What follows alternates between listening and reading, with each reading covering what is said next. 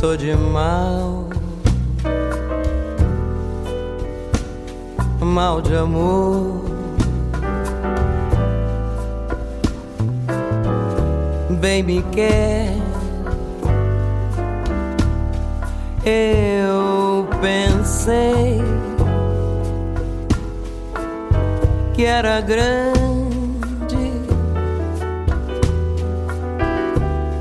a paixão acabou-se.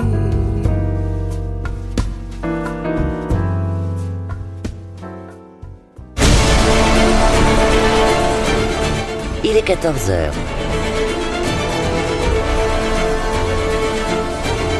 Vous êtes sur Radio Campus.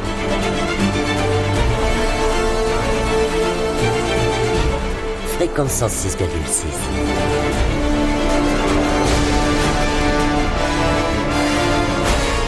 C'est les aventuriers des salles obscures. –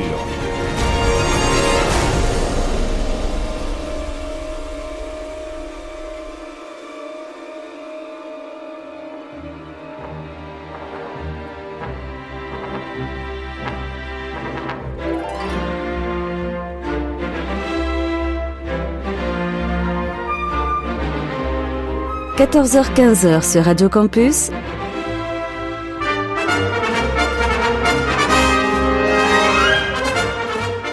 Les aventuriers des salles obscures.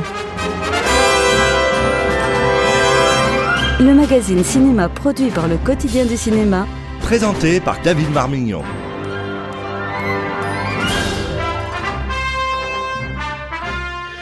Bien le bonjour et salut à tous, c'est samedi 14h et c'est donc un nouveau numéro des aventuriers des salles obscures.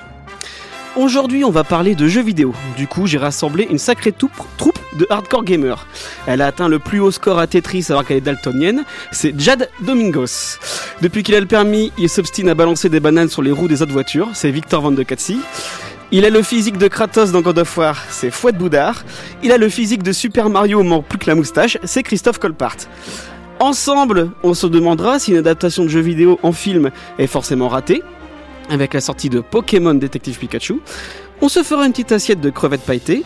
On regrettera Del Toro avec Hellboy et on fera un retour sur ce faiseur de bonne péloche qu'est Steven Sommers. D'ailleurs, on va commencer tout de suite euh, avec un extrait de la BO de Van Helsing par ce bon bougre d'Alan Silvestri. Bon samedi sur Radio Campus.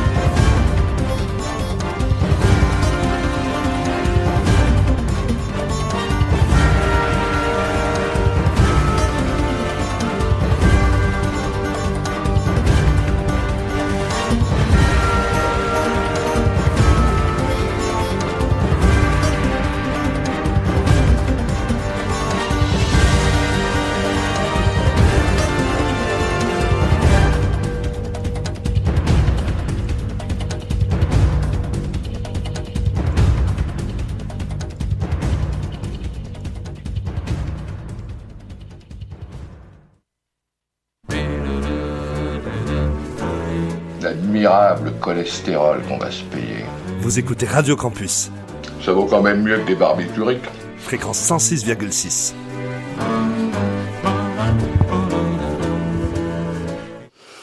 Bonjour à tous, donc euh, on est bien, on est sur Radio Campus, c'est samedi après-midi, après un, un long week-end, si vous avez fait des, le pont des jours fériés comme j'ai fait. Et donc du coup là c'était un petit hommage euh, à Jean-Pierre Mariel pour Calmos, je crois que c'est mon film préféré du Bougre. Hein, T'es d'accord avec moi Christophe? C'est vrai que c'est un des meilleurs euh, de Bertrand Blier puis de Jean-Pierre Mariel. Et donc du coup on vient d'écouter la BO de Van Helsing. Alors pourquoi Van Helsing? Parce que euh, le 7 mai 2004, ça fait 15 ans que Van Helsing est sorti. Et en plus, le 7 mai 99, c'est aussi les 20 ans de la sortie de La Momie, qui sont sortis donc le même jour. Et donc du coup, tous les deux sont réalisés par Stephen Sommers. Et donc du coup, on avait un peu envie de parler de Stephen Sommers, qui est un peu le mec qui va te faire, qui va te torcher les bonnes péloches du samedi soir. Parce qu'il a aussi fait les aventures de Huckleberry Finn, le livre de la jungle, c'est surtout un cri dans l'océan, la momie, le retour de la momie, Van Helsing, qui a un poil vieilli, mais bon, hein, ça reste toujours sympa, et surtout G.I. Joe, le réveil du cobra, là on est, on est dans les hautes sphères. Donc du coup, ben, on voulait en parler, qu'est-ce qu'il y a Christophe? T'as oublié de citer son dernier film qui est Hot Thomas. oui, mais je le gardais pour la fin, enfin. Et donc du coup, qui est sorti en 2013, et il a plus rien fait depuis 2013 et c'est quand même vachement triste un fois je sais que t'es un, un aficionados particulièrement euh, à donf Ouais, sur bien Stephen Sommers c'est quand même un bon bougre quoi. Ah mais ouais, c'est génial, moi j'adore. C'est euh, c'est fun, c'est cool, c'est divertissant, euh, c'est euh, décomplexé, c'est généreux. Ces films sont très généreux, quoi. Ouais, euh, parfois même trop. Même trop, même parfois ça, ça dérape, ça bave un peu au niveau des effets spéciaux, mais c'est tellement kiffant, c'est tellement fun. Moi j'ai kiffé. La, alors, la momie c'était génial parce que on était en manque. Moi j'étais en manque d'Indiana Jones et je faisais partie des gens malheureusement qui, qui réclamaient un Indiana Jones 4 et Qui n'a jamais eu et qui malheureusement l'ont eu. Et euh, c'était une période où vraiment euh, il manquait, t'étais en manque d'Indiana Jones quoi. Et il a arrivé la momie. Et la momie, c'est formidable, c'est génial. Et le retour de la momie aussi, j'ai vraiment kiffé. Moi j'ai vraiment une préférence pour le premier parce que Ouais. pareil euh, le retour de la momie c'est en 2001 il Mm. s'est mis au tout numérique et donc du coup le bizarrement le film a beaucoup plus vieilli que le premier euh, que le premier la momie mais c'est vraiment le truc c'est euh, divertissement des années 90 dans toute sa splendeur C'est ça, avec c'est des, fun. eff- des effets spéciaux pas dégueux parce que Mm. le film 20 ans après tient toujours autant la route et puis surtout c'est un- c'est une copie d'Indiana Jones vraiment enfin c'est parfait quoi en termes de Ça passe divertissement très très bien et ça a très bien vieilli. C'est vraiment du cinéma. Ça manque là, ce cinéma manque et euh, il a étrangement disparu des radars. Je sais pas ce qui est devenu.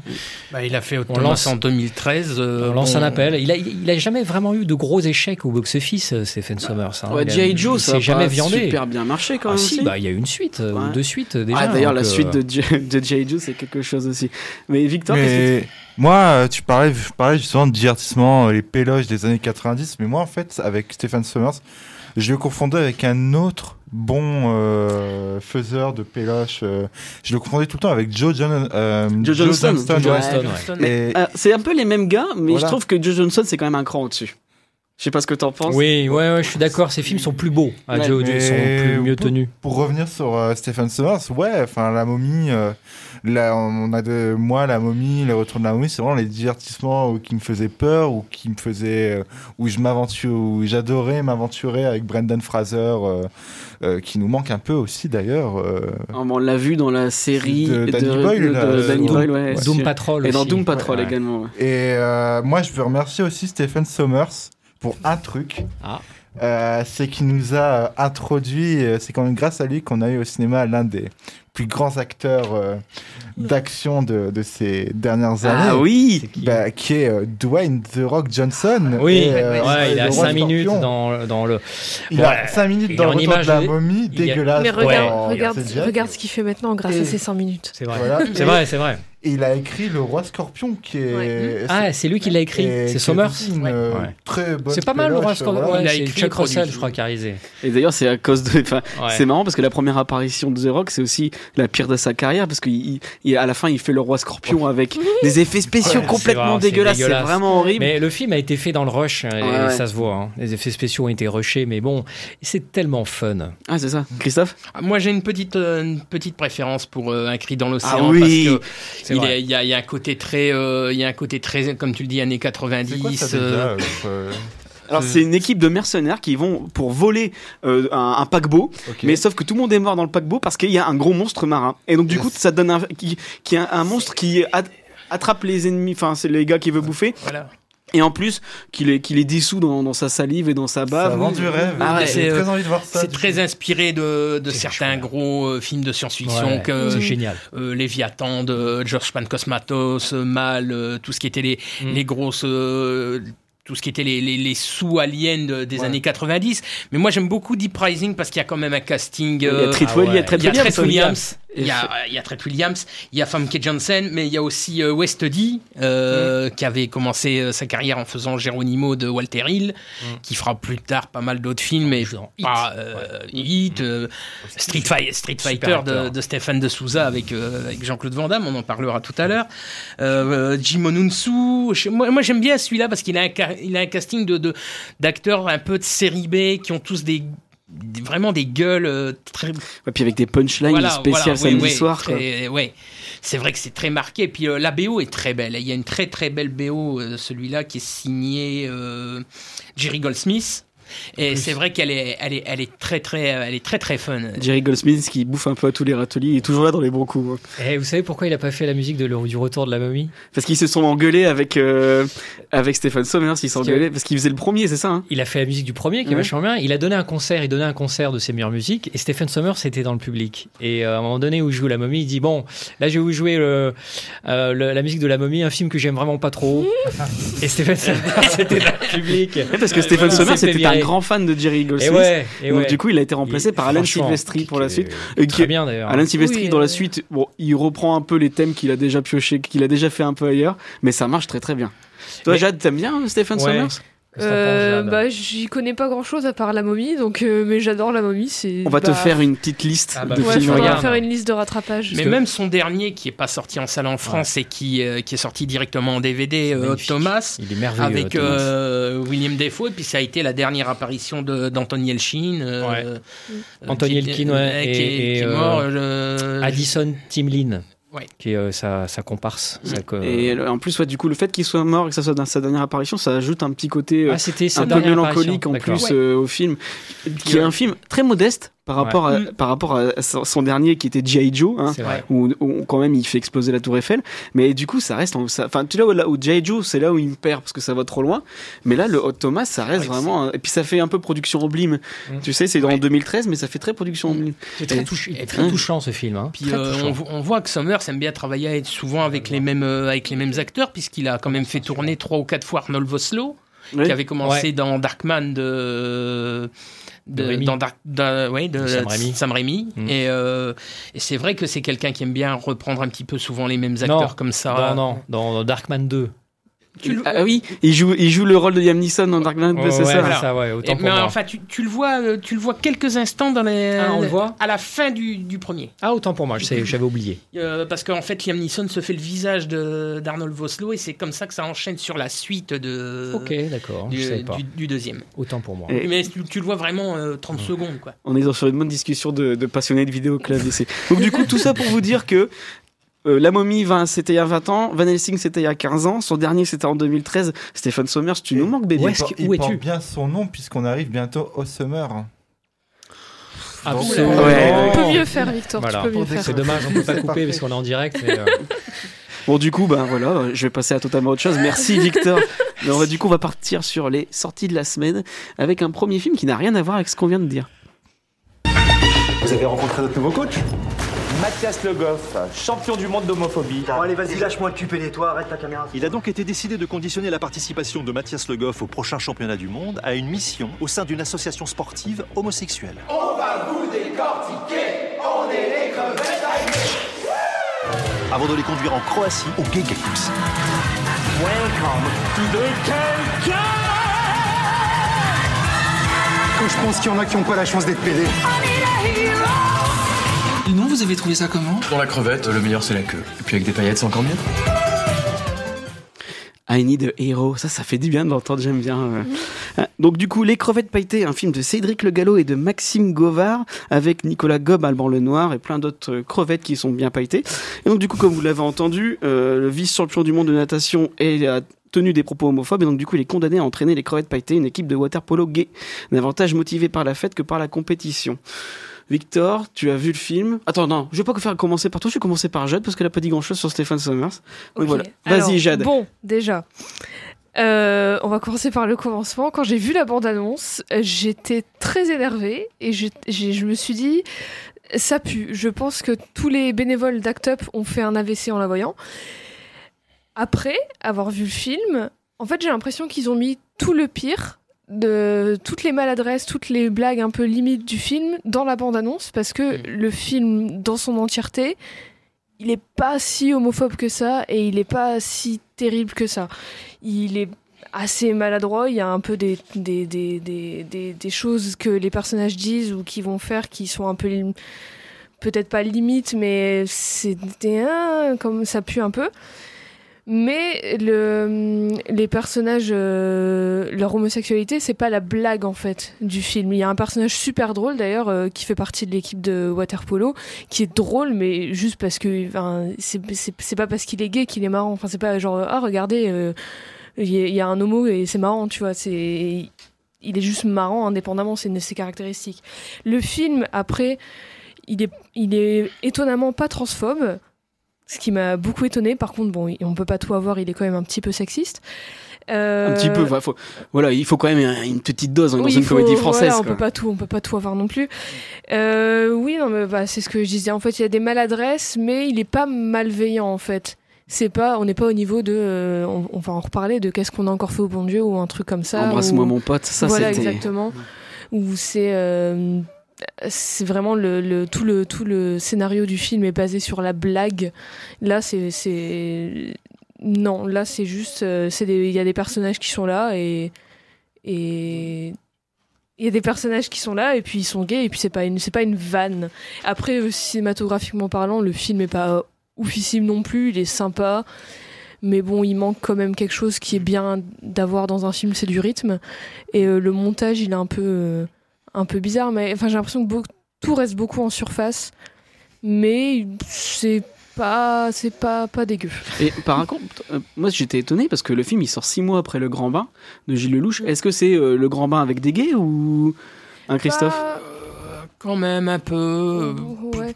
Pas vraiment, mais c'est c'est vrai qu'il y a quand même quelques similitudes. Après. Mais il y a euh, une piscine déjà. Ouais, déjà. Des piscines et des mecs en maillot de bain. Ils sont peut-être un peu mieux gaulés que. Euh, ouais, un peu quand. Pas tous. Ouais, pas tous.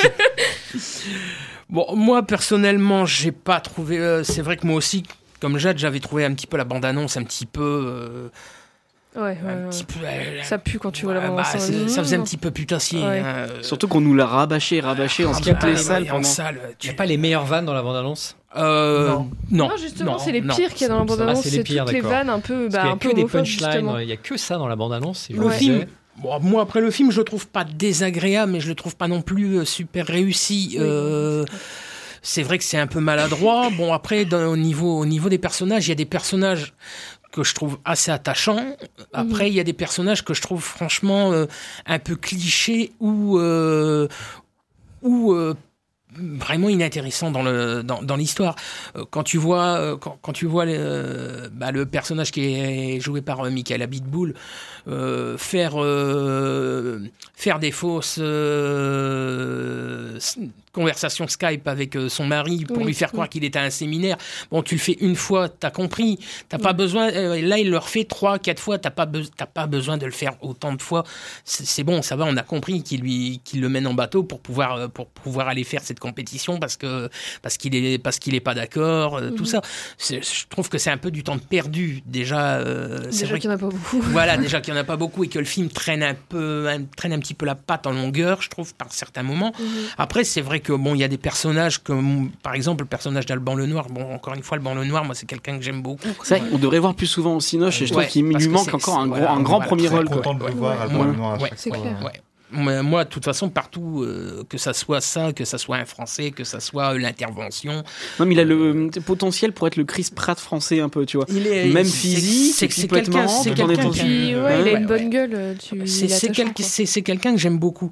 Par contre, euh, dans, dans l'équipe, moi, un personnage que j'ai trouvé hyper cliché, bah, c'est le plus vieux de l'équipe, qui est joué, qui est joué par Roland Menou. Joël. Joël. Euh, Joël, ouais. Parce que quand même, euh, ça- il, est, il est quand même hyper cliché là-dedans. C'est quand même... euh, C'est suis pas le plus cliché, moi. Non, mais quand même pas mal. euh, Mais, mais j'en connais. tout ça gens parce que euh, euh, arriver, passer la cinquantaine, tout ça, un peu aigri. euh, Je trouve que c'est un peu tombé dans la facilité. Après, le film est pas désagréable, le...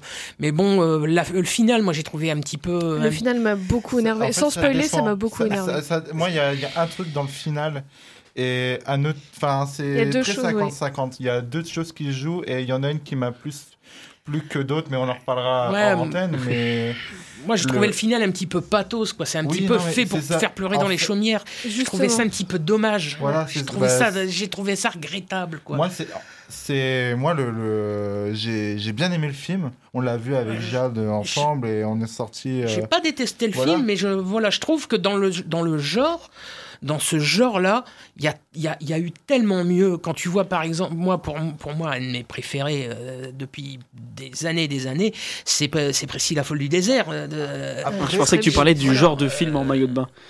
Il y en a beaucoup des Ah, films en Après, mode- euh, Tais-toi, je pense- toi. moi, tu vois, c'est, j'ai- bon, j'ai pas vu euh, Priscilla Voilà. Folle du désert, mais Voilà. euh, c'est à je voir, hein, c'est à voir, c'est, une merveille. Je pense que euh, comment? En France, quand même, tu vois, on, Jade, elle a évoqué Épouse-moi mon pote, qu'est-ce qu'on a encore fait au bon Dieu, Mm. tout ça. Je trouve que c'est quand même bien qu'on Ouais, ait un film, qu'on ait, Ah qu'on oui. ait ce film-là qui soit... Ah non, mais je- Non, mais je, Je, j'ai- ouais, je comprends. Je tout à fait. je remets pas... euh, Vous êtes beaucoup trop cordiaux entre vous. mais Vous je- pouvez vous engueuler, hein, tous les micros Oui, sont euh, ouverts, allez-y. euh. En fait, moi, je trouve que, c'est un film qui est plutôt bienveillant, qui a, qui a vraiment des maladresses. Ça, ça va quand même conforter. Maladroit, ouais. Ça a conforté un public qui est. S'il y a un public qui, a, ten- qui peut avoir tendance à, à ressortir certaines blagues homophobes et tout dans les dîners de ou quoi, ce film-là va un peu les conforter dans ce sens-là. Il y a des blagues qui vont être limites. En revanche, c'est vrai. en revanche, quand il, a- il s'agit de développer ses personnages, de, de, de parler de l'homosexualité dans un registre bienveillant, dans la comédie, je trouve que le film, il fait quand même son contrat. Et euh, il y a des tropes qui reviennent et qui sont relous. On, la, la fin, encore une fois, m'a vraiment Mm. posé problème, même si on a tous un peu chialé sur Bonnie Tyler quand même. Euh, le... C'est... C'est pas la c'est vraiment c'est pas la catastrophe de la bande annonce en fait. Ah non, non, non. Voilà, c'est clairement voilà. Est-ce qu'il y a Mais de la place étrange, pour l'émotion ou est-ce que c'est de la poilade euh, du début à la fin? Non, t'as comme euh, le, fin- euh, le final amène quand même sa petite touche, euh, sa petite touche d'émotion. Après, moi, ce que je regrette, c'est par exemple quand ils sont en, euh, quand ils sont en boîte, euh, Alban Lenoir donne un petit peu le, le passé de chacun. Je trouve que c'est dommage de, de faire ça déjà dans une euh, dans une discothèque qui est quand même assez bruyante. J'aurais préféré, même si le film a un gros manque de rythme, j'aurais peut-être aimé qu'il y ait des scènes qui soient comme ces scènes de discothèque c'est pas vraiment nécessaire pour le, pour le bien du film. J'aurais préféré justement qu'on en apprenne peut-être un peu plus sur le passé de chacun. C'est ce que fait euh, Gilles Lelouch dans Le Grand Bain. où Voilà, toute la première partie du ça, film, c'est sur ça. le passif Ouais. Voilà. Ils sont Voilà. réduits, allez, donc si je comprends bien, ce sont des personnages qui ne sont réduits qu'à leur orientation sexuelle. Non, du justement, justement. Mais c'est ce que ce que j'allais dire, c'est que je trouve comme tout va un peu vite et que le film est assez court et que le rythme est vraiment bizarre, c'est que tout reste un peu en surface. En fait, je trouve qu'il y a un, un potentiel d'un très bon film dedans Mhm. parce que c'est il y a des personnages touchants aurait- et des personnages drôles et justement ils sont gays, mais c'est pas ils sont il y a, ils ont plusieurs dimensions, quoi. C'est des vrais personnages bien écrits. Mais comme tout reste en surface, t'as l'impression de pas. Ça va pas jusqu'au bout, quoi. Il faudrait gratter, il aurait fallu gratter un peu plus en profondeur. voilà. quoi. C'est, c'est- ça manque un peu de profondeur. C'est Ouais. ce qui est dommage. C'est Alors- dommage pour un c'est le con pour un film sur le water polo. Merci. En forme. Et à chaque fois qu'il fait une blague, je vais passer au film d'après. Donc du coup, par contre, il y a un film, on n'a même pas besoin d'aller en profondeur pour savoir que c'est une belle merde. C'est celui-là. Une chose a été invoquée des profondeurs de l'enfer. Une chose qui mettrait fin à l'humanité. Elle est là. Oh oui, vous êtes là. On doit pas sauver le monde ou un truc comme ça? Sors-nous le grand jeu, vas-y.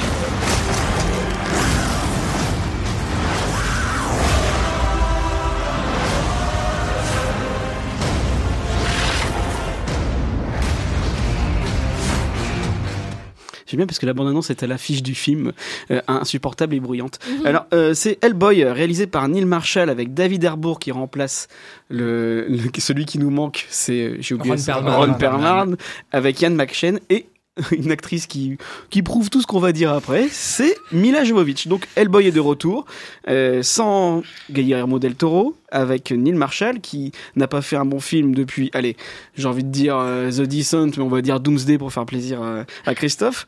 Et, euh, Pourquoi? Ah, Doomsday, t'aimes pas Doomsday? Euh, je vais pas dire que je l'aime pas, mais je vais pas dire non plus que c'est le meilleur d'Anil Marshall. Je trouve qu'il y a, il y a des gros problèmes de crédibilité dans, dans, dans le scénario. ça, euh, puis c'est un melting pot de plein de trucs. The Descent, c'est pas mal. Non, The Descent, The- The The Descent, c'est un. Descent. The Descent, c'est un putain de chef-d'œuvre. Celui-là et Dog Soldier, ça c'est. Ouais, ça, Dog c'est- Soldier, c'est voilà. premier. ouais. Après, par contre, a- Soldier, a- Descent, là, c'est vraiment ce qu'il fait de mieux. Mais euh, il a fait de la télé aussi. Ouais, je il a réalisé des épisodes de Game of Thrones. Et puis il avait fait Centurion aussi. Ouais, ça c'était nul. Euh, donc il va affronter en plein cœur de Londres un puissant démon revenu d'entre les morts pour assouvir sa vengeance. Bon, euh, Fouad, hein, Guillermo del Toro, il nous manque, non? Bah oui, évidemment qu'il manque. Euh, on, aurait dû avoir Hellboy 3. Il avait, euh, Guillermo del Toro devait faire Hellboy 3. Il savait ce qu'il allait. Il voulait faire une trilogie dès le départ. Et pour je ne sais quelle raison, on a eu cette merde, cette grosse daube. Et euh, pour l'anecdote, j'ai eu la chance de rencontrer Guillermo del Toro.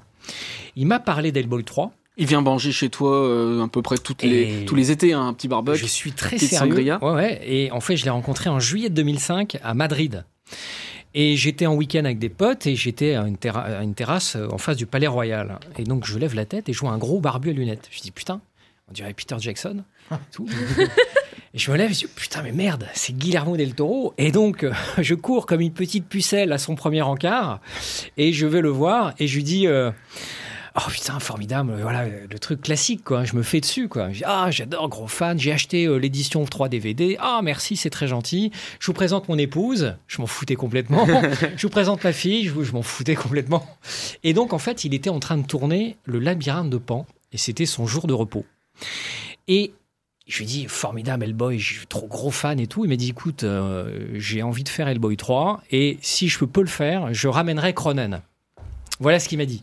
Il m'a dit, euh, il avait l'intention de ramener Cro- le personnage Cronen dans Hellboy 3. Ouais, ça devait être l'apocalypse de toute façon. Ouais, c'était 3. euh, l'apocalypse. Et donc, euh, à la place, voilà, je ferme la parenthèse. Il m'a fait un autographe et je l'ai perdu. Je suis vraiment vénère. Si tu veux, je t'en refais un après je, l'émission. je mérite, je mérite d'aller en prison. Euh, donc c'est dégueulasse. En plus, ça se veut un reboot, suite reboot, puisque euh, il y a des flashbacks qui résument Hellboy- le, le film de Del Toro, Hellboy 1 là, avec. Ah, il y a euh, beaucoup de flashbacks, Avec, euh, hein. Rasputin, Ouais. c'est bourré de flashbacks, c'est dégueulasse.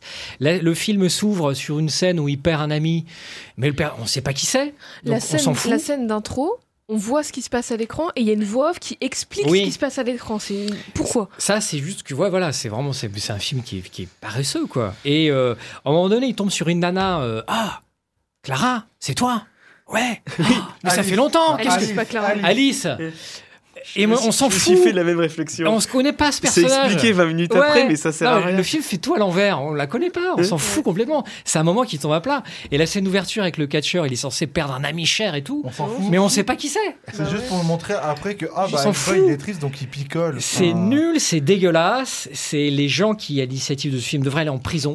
Mais le pire, c'est que les gens à l'initiative de ce film, c'est les mêmes qui sont à l'initiative des, des, des Hellboy de Del Toro, Christophe. Euh, ouais, enfin en partie, mais c'est surtout, euh, c'est, ça a surtout été voulu par le créateur de Ouais. Hellboy, qui Ouais, est Mike Mignola, Mike Mignola, ouais. qui s'était euh, franchement brouillé, euh, embrouillé avec euh, Guillermo del Toro parce qu'il aime pas les, il Mais aime surtout le 2. il aime pas les, il aime pas le deuxième, euh, il aime pas du tout le deuxième de, de Del Toro et ils se sont, euh, ils se sont engueulés euh, sur sur le sujet et c'est pour ça que Del Toro n'a pas pu faire le 3 puisque Mignola a repris ses, a repris ses billes, euh, ne voulait voilà, hein, il, vou- ne voulait absolument plus euh, entendre parler d'une adaptation de de d'Hellboy et euh, c'est en voyant euh, Doc Soldier et The Descent qu'il a vu, qui s'est qui s'est dit euh, qu'il a voulu Neil Marshall. Mais euh, mais bon, moi j'ai pas vu le film, mais euh, ce que j'en le peu le peu de critiques que j'en ai lu et, et vu les avis de, de chacun ici, j'ai ça, j'y- franchement, j'ai pas trop envie. Même si je trouve que bon, David Harbour, soit euh, oh, Ouais, c'est compliqué, Bah, David Harbour. David Harbour, ouais, mais bon. Ron Perlman, C'est un super acteur. hein. Ouais, mais- C'est un- lui-même, c'est un super acteur. euh. Non, mais Ron ça- Perlman ça marche commence pas à avoir en- de l'âge. Euh, faut que- euh, c'est quand même, c'est quand même un tournage assez physique. Donc c'est vrai qu'avec les, ma- euh, avec les maquillages, Harbour alors. devrait plus ou moins Ouais, non, mais là justement, il s'arrête mais- pas du film. Il fait que des cabrioles Voilà. et des et des, des roues tournées, mais du coup, c'est dans la- juste que ça se Hellboy, passe c'est quand même un, un personnage assez iconique et c'est chaud de, iconique. de, de le jouer quoi. iconique, Et puis euh, ils envoient, ils envoient David Harbour qui a jamais joué de premier rôle à mon sens. C'est Euh, euh, Harbour ou non Il a fait donc, beaucoup euh, de. Enfin, Moi, je trouve qu'il premier démérite pas. Il démérite Non, pas. c'est un bon acteur. Il démérite Ah, pas bon dans la peau. Non, mais c'est quand même un euh, casting de second couteau. Ils vont rechercher Daniel Day-Kim qui Ouais, euh, il a mais rien fait depuis Lost. euh, Enfin voilà, c'est quand même assez compliqué. il disparaît sous joue. Alice, c'est celle qui jouait dans American Honey de André Arnold, donc je là, comprends je pas le, je comprends pas le Qui sert à rien non plus dans le Puis film, euh. Mila Jovovich. Voilà. Non, mais c'est ça. Le- tu vois Mila Jovovich, tu vois elle, les euh, producteurs, c'est quand tu la Millennium. vois, ouais. hein, Tu dis, en fait, ce que- qu'est-ce que c'est Hellboy C'est un nouveau Resident Evil. Et en fait, c'est ça. C'est C'est ça. c'est Ouais. tourné en. Millennium Ouais, c'est ça. Metropolitan. C'est ça. Tourné en République tchèque avec des effets spéciaux pas top. Euh, Ah, c'est c'est vraiment cheap au possible. le rythme, il s'arrête jamais. T'as pas le temps de, de, de, de dire tiens cette scène-là elle était nulle, que t'as déjà une autre scène nulle et du coup t'as pas le temps de respirer. C'est vraiment un film désagréable où t'as du bruit tout le temps Mm. et il se passe toujours quelque chose, mais alors des trucs complètement inutiles. Le film il, il- il met euh, une heure et demie pour démarrer alors qu'il lui reste plus que deux heures. Enfin je sais pas, moi il y a des trucs que j'ai bien aimé quand même, c'est il y a plein de monstres et donc du coup moi qui aime bien le mon- les monstres au ciné, Ouais, ouais. ils sont pas mal foutus Baba quand Yaga, ils, là. ouais, quand ils sont bien faits, c'est-à-dire quand ils sont faits en, en maquillage et en vrai en- sur le plateau, c'est bien foutu, les maquillages sont bien foutus. Il y a des monstres Lovecraftiens à la fin, c'est sympa, il y a du gore, c'est sympa, mais c'est C'est du gore cheap. Ouais, hein, le truc, c'est que- 14 ans. il y a- c'est un film rated R, et donc du coup t'as plein de vulgarité et plein de, de gore, sauf que Ouais. bah, en fait le film c'est ça, c'est vulgaire. Et C'est très gros, c'est très gorasse, mais Ouais, et bon. euh, T'as l'impression d'un film d'a- d'ado de 16 ans qui fait Euh, je vais faire un film pour euh, emmerder le Ah, monde. C'est ça, et en plus, Hellboy, il arrête pas de dire genre oui papa, merci papa. Enfin, tu sais, c'est trop. C'est bizarre. quoi. Puis, puis- puis le film est- ouais. veut à la fois être un reboot et une suite. Ouais. C'est pas possible. Qui prévoit une suite qui a prévu une suite quand on voit le, la, la dernière scène. Ouais, Ah mais oui, ouais, qu'il vu le- Ouais, J'espère qu'il va, il, bah, il se viande. et apparemment, Ouais, il il a- se viande. c'est un échec- un échec ben, cuisant. Et c'est très bien comme ça. Déjà que les premiers n'avaient pas super bien marché, c'est pour ça qu'il y avait du mal à faire ses suites. Mais là, du coup, le film, il est Et j'espère qu'il va bien se viander au box-office et que Gay Del Toro va reprendre la main. Tu parlais de, justement de films d'ado, de, de sucre, et on parlait de David Harbour. mais Moi, je me suis demandé, je me demande s'ils n'ont pas voulu faire leur Deadpool à eux, en fait. Oui, Et très que- certainement, parce que c'est très à la mode. Le, très à la mode, Le et parce que- NC17. Moi, je me souviens, alors ça fait, une, ça fait euh, depuis des années que j'ai pas vu les, les Hellboy de Del Toro, mais je me souviens d'un personnage qui était quand même dur à cuire, mais iconique et qui avait vraiment un caractère héroïque. Là, le Hellboy joué par David Harbour, j'ai juste l'impression de voir un branleur qui mange des curly et qui passe son temps à, son temps à hurler euh, fuck à tout va. C'est chiant. Ouais, Enfin, et t'as puis, pas d'empathie. et puis c'est quand même le, le, le- c'est le, c'est c'est le fils de l'apocalypse, Ouais. Hellboy, quand même. Sais, C'est c'est bouleversant quand même. C'est un personnage qui est bouleversant en lui-même. C'est le fils du Et diable. puis là, du coup, tout le truc euh, de justement le faire transformer en, en fils du diable dans le film, Et ça à arrive aucun comme moment, ça. dans ouais, à aucun moment on Ouais, sent il y a le, zéro enjeu en fait. on Il y a sent le drame. Ouais, c'est émotionnelle. C'est a- C'est ça. Il y a, Parce qu'il y a trop de blagues, aussi euh. noter qu'il y a le Pumba du roi lion. euh. Ah, alors, ce ça- personnage-là, il est plutôt bien foutu. Ah oui, alors le, cochon là, ouais, il, ça- est, il est ça- rigolo, ça- il est marrant. En plus, il est marrant. Oui, un peu C'est marrant, Stéphane mais- Graham qui l'a fait. Il est drôle. Ouais. Non mais si, tu vois Christophe, faudrait que tu ailles le voir. J'ai hâte que tu me donnes ton avis. Parce qu'il y a des trucs qui peuvent très très bis, qui pourraient te parler, Ah, c'est très qui bizarre. pourraient te Ouais. flatter tes bas instincts. Et je pense que ouais. ça pourrait te plaire. Non, mais je, je- je vais certainement essayer de le voir quand même pour me faire mon idée, malgré, euh, malgré toute la mauvaise pub qu'il a. Parce que bon, euh, s'il y, a bien- s'il y a bien une des BD euh, de chez Dark Horse qui est la plus, euh, la plus iconique de, de, de tout ce qui a été édité par Dark Horse, c'est bien Hellboy. Euh, Dark Horse, ils ont, c'est pas DC, c'est pas Marvel. Et s'il y a bien un perso euh, quand tu, quand tu parles avec, avec vraiment les les passionnés de comics, tu dis Dark Horse, le, pre- le, le premier Dark Horse qui vient forcément à la bouche, c'est Hellboy. Et puis surtout que c'est un, un personnage tellement iconique dans un univers tellement iconique, tu peux faire des super trucs quoi. Et c'est pour ça que Del Toro, en même temps il fait du Del Toro, en même temps il fait du Miyazaki, c'était magnifique. Moi mon préféré, sublime. Hellboy 2. Non. Là, il y a des scènes qui sont magnifiques. Sublime. C'est Bah, génial, ça. M'a donné envie de la C'est voir. là. absolument sublime, Je me Hellboy suis 2. hein. je, je me suis dit, c'est tellement de la merde ce Hellboy que je vais revoir ce Del le, Toro. le 2, j'aime même pas Ah, du tout. le justement, bah tu vois, c'est peut-être pour ça aussi. euh, C'est sublime. Hellboy c'est 2, sublime. c'est vraiment un film de Del Toro. Ah, c'est un ça, film de Del ça a plus grand chose à voir avec hein. Hellboy, mais du coup, c'est vraiment magnifique. Enfin voilà, du coup, surtout, surtout, n'allez pas voir Hellboy, vous allez perdre beaucoup de temps de votre vie. Ça, parce que ça dure deux heures. Hein. Ah, mais ça, c'est ouf. hein. C'est plus long. On il dirait passe- qu'il en fait 4. Ouais, c'est ça. C'est plus pénible. Il fait plus long qu'Avengers. Voilà, Endgame. si vous voulez voir un beau spectacle, retournez voir Avenger pour la cinquième fois. De toute façon, ça, ça, ça ajoutera euh, au record du film et on rigolera bien. Ça, le quand PDG pourra s'acheter euh, une nouvelle piscine. Voilà. Bon. Bon, du coup, on va passer euh, à un, autre monstre qui est un peu plus mignon. Et du coup, je vous ai fait un, petit jingle parce qu'on va passer euh, au thème de la semaine, au débat de la semaine. Alors attention, euh, déjà, Christophe Dordain, désolé.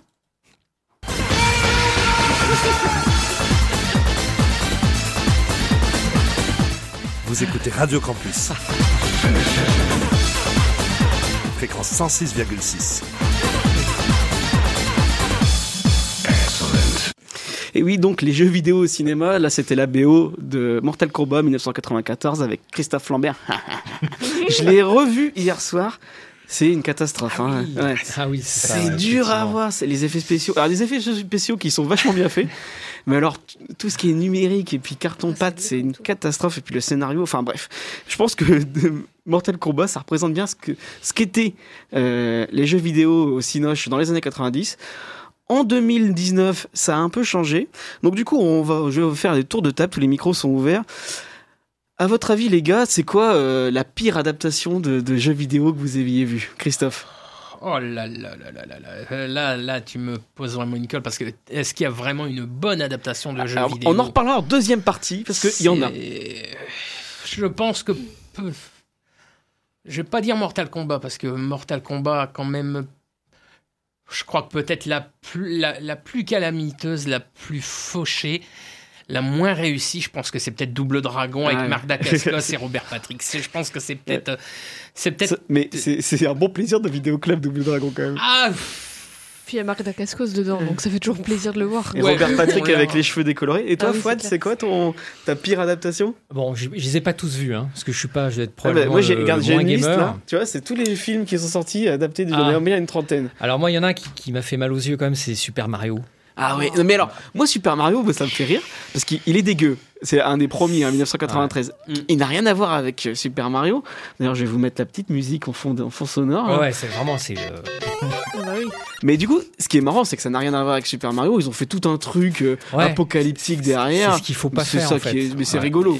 Si- moi, je pense que si tu le regardes en mode, c'est pas une adaptation de Super Mario, ça peut être Peut-être, fun. peut-être. Après, une j'ai- adaptation Toi, de toi, Super t'aimes Mario. bien hein, Super ouais, Mario. Super Mario, Ouais, j'ai- une, petite affection pour parce que bon, le casting est quand même un casting assez sympathique. Il y a quand même, euh, Il y a des super acteurs. hein. bah, t'as Bob Hoskin, moi j'adorais.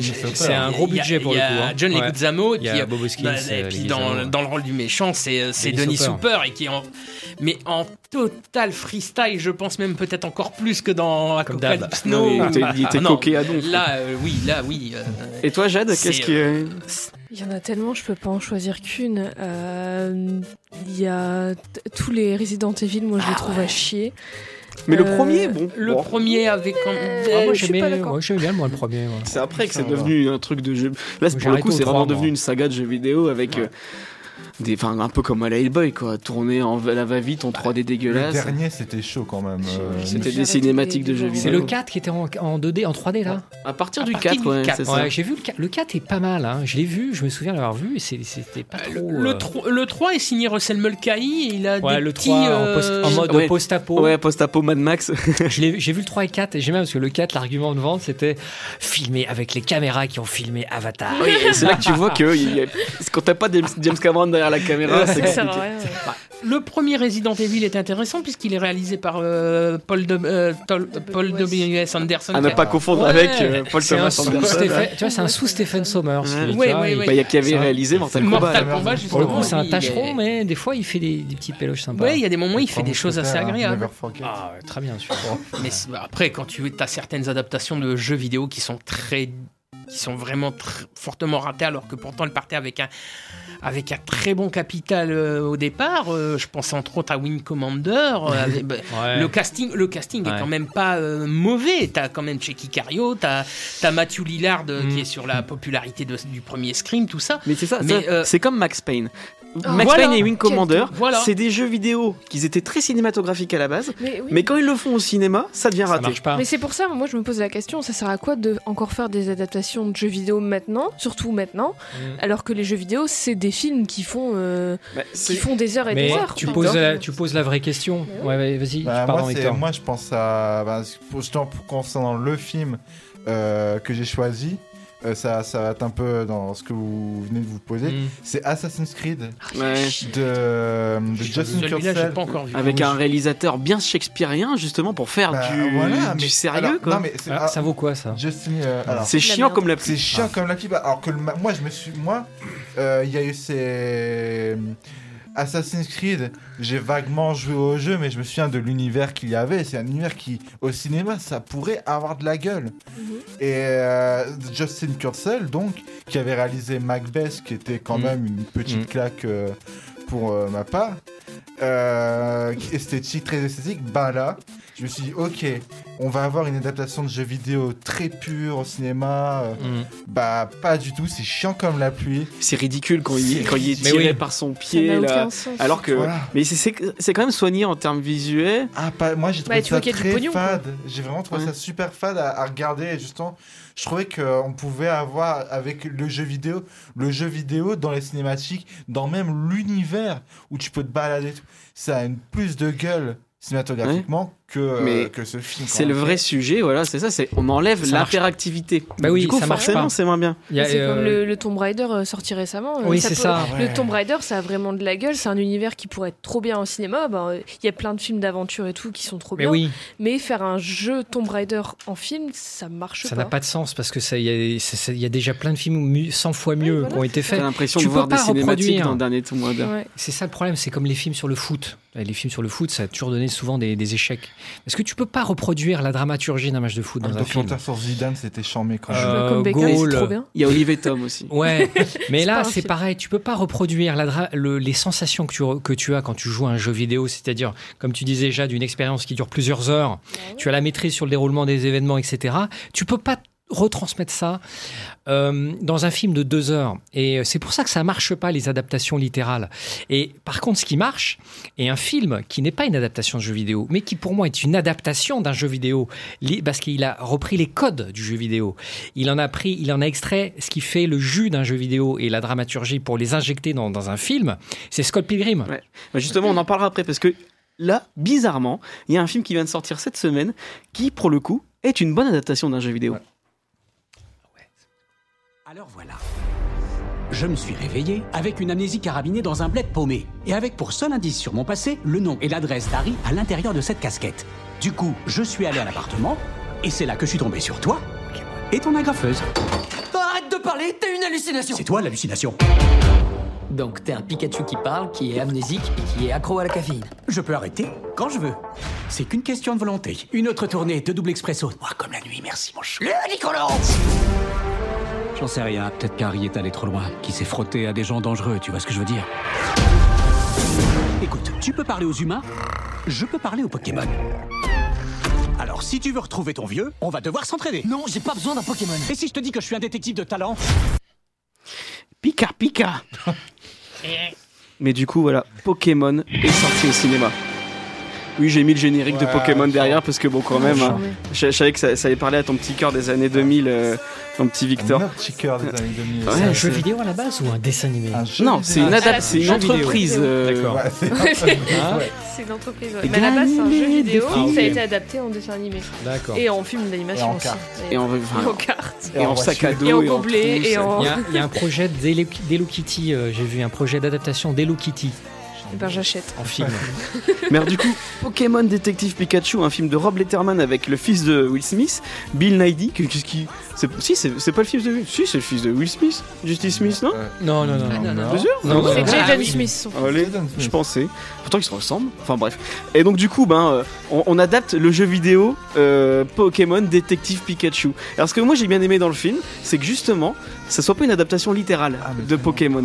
C'est qu'on prenne l'univers de Pokémon, on en fasse un film. Alors, le film, il est assez basique en termes de scénario. Je sais pas ce que vous en pensez, mais ça reste un, un super film pour enfants.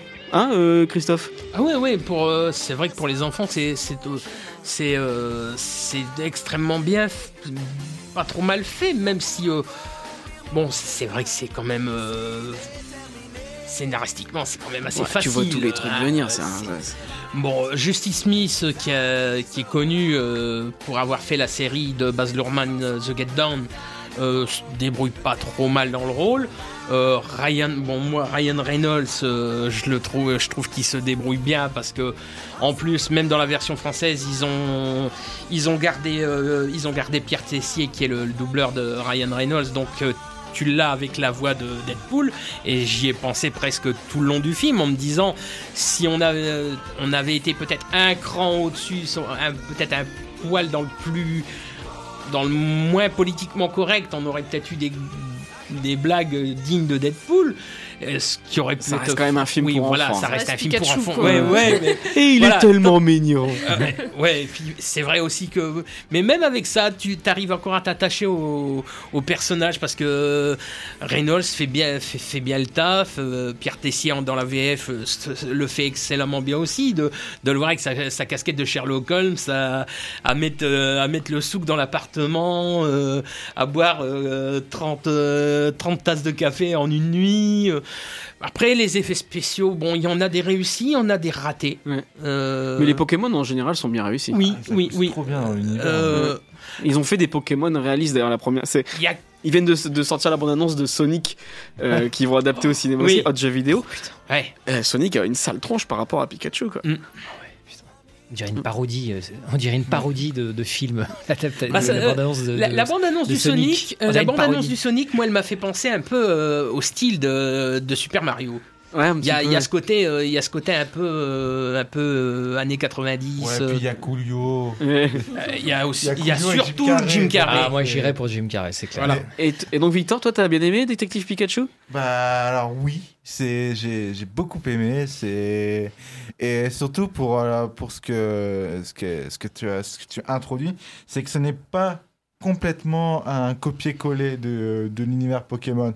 Donc euh, on peut dire au revoir à Sacha, Ondine et Pierre.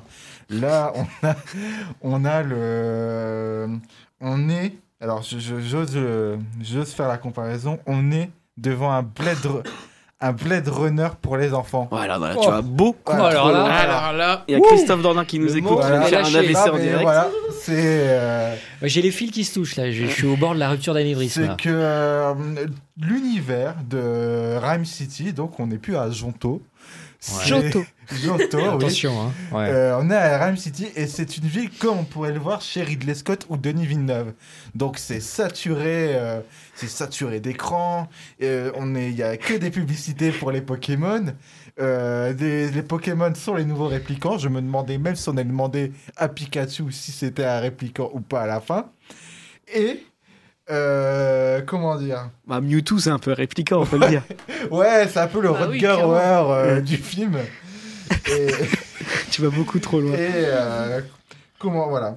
Et moi, il y a un truc qui m'a qui m'a beaucoup surpris dès le départ, c'est que le film, au final, il est très solennel, contrairement à ce qu'on pourrait attendre d'un film Pokémon. Ouais, il est, très premier degré. Voilà, c'est le début. C'est le parrain 2 vous, vous avez vu le premier film Pokémon Mais ou oui. pas Parce qu'il est très premier degré aussi. Non, non, hein. mais- oui, mais dans le pro- moi, je me souviens du premier film Pokémon, et ça d'ailleurs, ça reprend le même point de départ. Ouais. C'est genre avec euh, Mewtwo. Mewtwo, ouais. Et je m'attendais à ce que le professeur Chen débarque pour dire euh, Eh, salut, vous êtes devant un film Pokémon, c'est trop cool, et voilà, et il y aura un petit court métrage avec les Pokémon avant. Et les Là, Pokémon en vacances, c'est ça hein Voilà.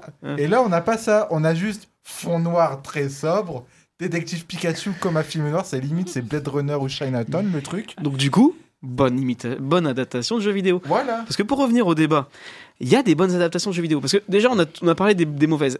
Il y a un nom qui, a, qui est pas venu, c'est Uwe Boll, qui a réalisé, qui a réalisé les pires adaptations que de jeux. si on dit son nom trop de fois, et ben il apparaît. Du coup, on voulait pas, on voulait pas tenter le diable. Mais Et tu vois, moi j'ai noté quelques adaptations qui sont plutôt chouettes. T'as Warcraft, qui était plutôt sympa, Oui, qui, a- mal, adapte, Warcraft. adaptait parfaitement l'univers. T'avais Silent Hill, t'avais Dofus, Mm. t'avais Tomb Raider. Ah oui, Dofus, c'était vachement. Moi, Tomb Raider, je trouve que c'est une bonne adaptation. Lequel, lequel aussi? Lequel? Le, le dernier, pas celui avec Angelina Jolie. Ah, Je préfère à la limite ceux avec Angelina Jolie et. Silent Hill, oui, de, de Gantz. De le, Gantz, le- ouais, le- qui- ça- le il premier, est vraiment le premier est très respectueux bon. du jeu vidéo. Le deuxième, les un peu moins bon. C'est pas Gantz qui réalise, il ne fait, il ne fait que le produire.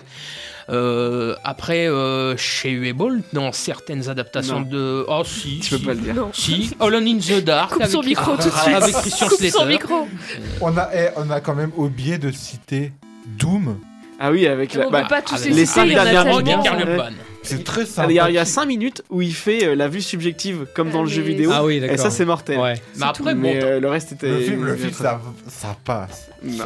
Mais, Mais- moi, j'ai j'ai adoré Silent Hill. hein. J'ai trouvé Ah oui, ça, non, ça, vraiment impressionnant. Ça Mais- m'a ça m'a en- bluffé. hein. En fait, pour conclure, le truc, c'est qu'on devrait pas se dire est-ce qu'il y a des bonnes et des mauvaises adaptations? C'est que le jeu vidéo influe et, et euh, va nourrir plein de réalisateurs depuis, depuis, des, depuis des années. Quand tu, prends, Hypertension. ouais, quand tu prends des films comme Hypertension, des films comme Tron, des films comme Oui, c'est clair. Avatar, Beowulf. Beowulf, c'est l'adaptation de God of War. Si tu réfléchis bien, Oui, de. Zemeckis. Ouais, ouais, T'as l'échelle de Jacob, c'est qui a inspiré grandement Silent Hill, tu vois.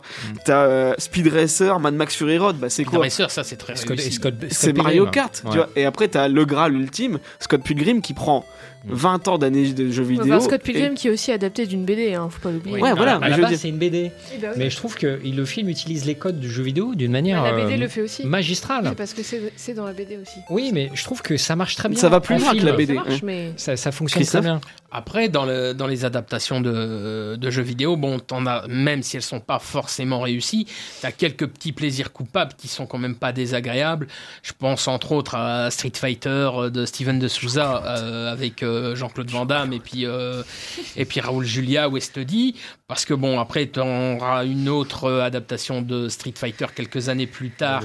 Euh, la légende de Chun-Li, justement réalisée par, And- euh, par Andrew Bartowiak, celui qui avait fait euh, Roméo doit Ah, mourir avec Jet Li. catastrophe, Et celui-là, c'est une, catas- une catastrophe industrielle. À côté, à Christine Croc. Ouais, quand Ouais. je pense qu'à l'époque, on a fortement critiqué le, le Vandame, le Vandame est moins, euh, mo- moins douloureux que. Moi, ce qui me fait rire dans le Vandame, c'est qu'ils veulent mettre tous les personnages. Des fois, ils... tu vois, le premier Mortal Kombat, ils mettent pas tous les personnages les plus ridicules, ils les mettent pas, tu vois, par Bah, exemple. si tu aimes ce genre ridicule-là, je te conseille euh, la. euh, Nicky euh, Larson Non, la, la version, euh, l'adaptation cinéma de Tekken, Ah ouais, non, mais pff, tu vois, signé Dwight Little, qui est quand même un mec qui est barré, c'est quand même réalisé, euh, qui avait fait désigner pour mourir, c'est ça hein Désigné pour mourir, et ce qui est quand même l'homme qui a fait Bukaro Benzaï, qui va ressortir en Blu-ray dans une édition HD absolument superbe.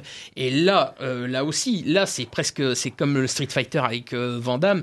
T'as des, euh, bah t'as des- déjà t'as Gary Daniels. Hein, voilà, tu, tu, dans, la série B, tu, tu- dans le casting, t'as ça, t'as as Luc Goss. Euh, qui est Non, aussi, mais- euh, Non, tu vas beaucoup voilà. trop loin. Euh, et, Tu- euh, Je peux pas le laisser dire ça. C'est quel film ça? Tekken. Tekken, l'adaptation du jeu vidéo. Ah, ils ont adapté Tekken. Ouais, ouais, ouais, ouais. Non, mais ça, c'est ça, c'est une, une zéderie de vidéo club. Il y a Ah. que Christophe qui l'a vu. A Ils sont quatre à la. Oh, Pixel Ah, avec. non, Et euh, moi, il y a un film qui est, qui est indirectement adapté d'un jeu vidéo. Euh, c'est A Cure for Life Ah ouais, de ouais. Gore Verbinski. Qui ressemble vachement à Bioshock. À Bioshock, Ouais. parce que Gore Verbinski devait faire Bioshock. Ah. Et il a travaillé pendant un an sur l'adaptation de Bioshock, qui a été annulée pour des raisons de budget.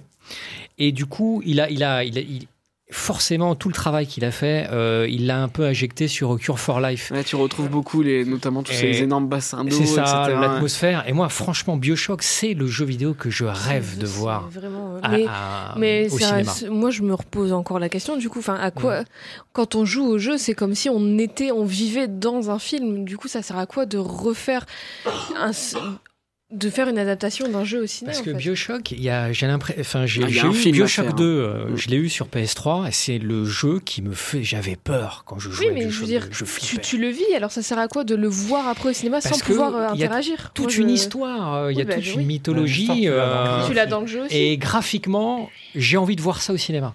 Tu vois moi, Parce qu'il j'arrive y a une atmosphère, il y a un travail de. Tu vois, il y a un, univers graphique qui est, qui est très puissant, qui est très fort. Ça, tu le retrouves dans Silent Hill. hein. J'ai envie de voir ça. Euh, Là, je vois la petite tête de Victor et je- dis qu'on oublie un film. Il y a Ready Player One dont on n'a pas Oh. parlé. Ah oui Ah bah, Une super adaptation de jeu vidéo. C'est pas une adaptation de jeu vidéo, c'est une adaptation c'est rien. c'est de la D'un merde. Existence aussi. Existence, citer. qui est très bien.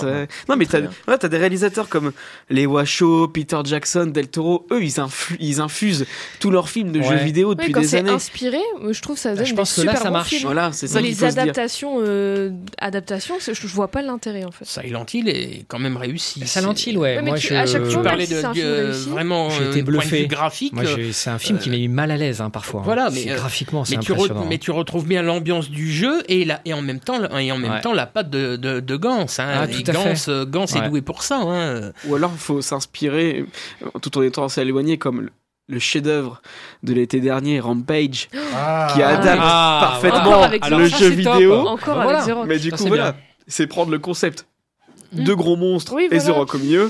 Ça, ça marche parce qu'il y a The Rock aussi. Ouais. The Rock fait beaucoup aussi. euh. Est-ce qu'il y a des projets là de. Oui. Oui. Euh, Ah oui, alors, il y a Five Nights at Freddy's, qui est un Oh, petit je jeu indé ça. qui était sympathique avec des oursons qui se flinguaient la tronche. Très flippant. C'était pas mal. T'as Uncharted, qui est censé être fait avec Tom Holland. Alors oui, j'ai Ouais, entendu parler de de ça là. ça. Et Joe Carnahan qui devait le faire. euh, et bon, de finalement, comme c'est Joe des Carnahan, années que ça traîne, ça. hein. Tu connais Carnahan, tu sais très bien que c'est un mec qui, qui parle plus oui, qu'il n'agit. hein. comme tous les projets de Joe Carnahan, là, du coup, c'est plus lui 3, qui le fait. Et normalement, t'as Sleeping Dog qui doit être préparé il devrait aussi. y avoir euh, Monster Hunter aussi. Et il y avait un projet pour The Last Exact. of Us, mais qui. euh, on sait pas trop ce qui se passe. Ouais, sont- The Last of Us, tu peux penser à Logan, tu vois, par exemple. c'est Oui, un peu mais dans le surtout même que univers. comme ils sont en train de terminer de faire le 2, Ouais. Et puis même The Last of Us, Ouais. c'est un film en soi. donc, Il y a un film d'animation, on parlait de Mario, mais il y a le film d'animation Mario qui va sortir aussi. Oui, c'est vrai. Ah, je suis curieux de voir ça. Ouais. Produit par. euh, euh, Enfin, c'est créé par euh, Illumination Studio.